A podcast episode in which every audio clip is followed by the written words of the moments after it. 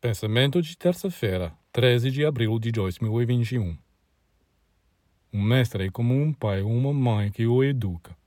E assim como você não deve permanecer eternamente com seu pai ou sua mãe, seu objetivo não deve ser permanecer com seu mestre, mas ir em direção a Deus. Além disso, seu mestre também não fica lá. Ele também vai a Deus. E você deve segui-lo para chegar a Deus. O ponto de partida é Deus, e o ponto de chegada também é Deus. Você dirá, mas então meu pai e minha mãe não contam.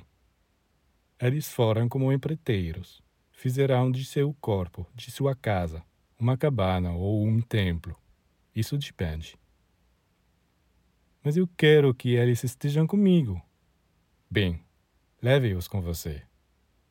Mas se eles não quiserem segui-lo, você não deve ficar com eles, ou seja, no nível deles.